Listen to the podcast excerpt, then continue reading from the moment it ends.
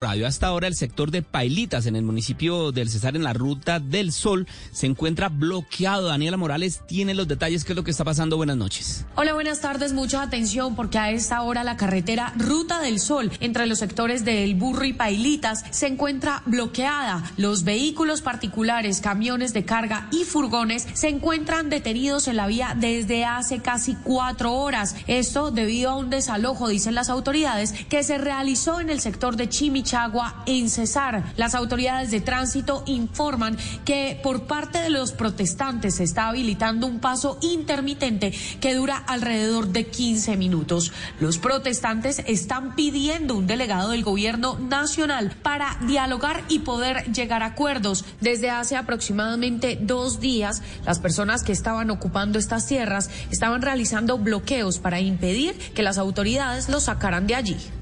Daniela, gracias.